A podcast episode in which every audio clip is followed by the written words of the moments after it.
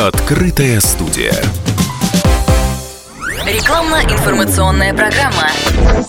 В медиацентре «Комсомольской правды» прошла конференция на тему «IT-замещение. Проблемы и перспективы развития IT-сферы в России». Среди обсуждаемых тем – чем можно заменить западную продукцию, в чем заключаются вызовы новой реальности. Спикер компании «Вебинар» рассказал про свою область.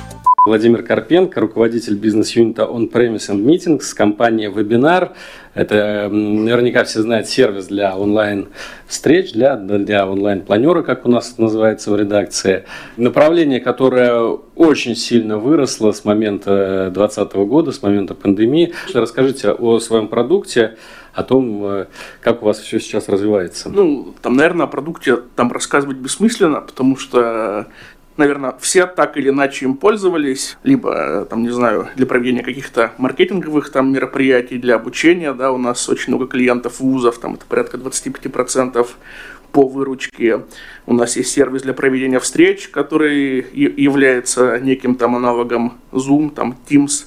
Вот, он активно развивается. Де-факто, на самом деле, соответственно, мы и в ковид там росли условно в два раза год к году, да, и вот последние там февральские события, они тоже, соответственно, дают нам возможность, да, там активно расти. Мы растем условно в два раза, там выходим на, на некоторые новые сегменты, адаптируемся к реальности. То есть, если посмотреть на наш продукт год назад и сейчас, да, это, по сути дела, два разных продукта с точки зрения его внедрения в большие компании, с точки зрения администрирования, да, мы инвестировали очень много средств, ресурсов в поддержку внешних протоколов авторизации по протоколам SAML и LDAP.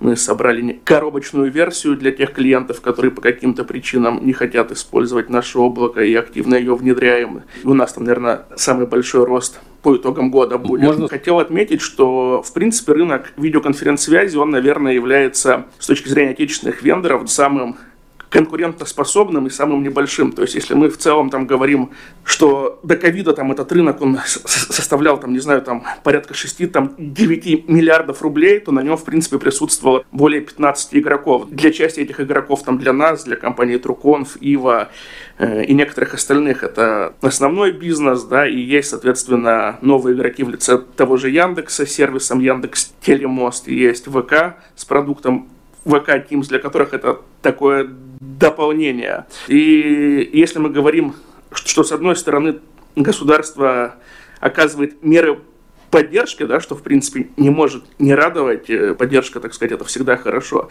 то с другой стороны мы наблюдаем э, пока еще в виде разговоров, да, там о консолидации э, того программного обеспечения, которое будет закупаться там различными там заказчиками, фаивами в органы власти. И де-факто это консолидация для некоторых рынков, которые там исторически у нас э, довольно сильны с точки зрения технологической экспертизы, с точки зрения других вещей, да, там она может, по сути дела, сыграть некие негативные сценарии, да, то есть, э, и мне кажется, что вот на это тоже стоит, по сути дела, там обратить внимание, что существуют целые отрасли отечественного ПО, которые, в принципе, хорошо э, развивались и жили, но де-факто с изменением там правил игры они могут перестать существовать.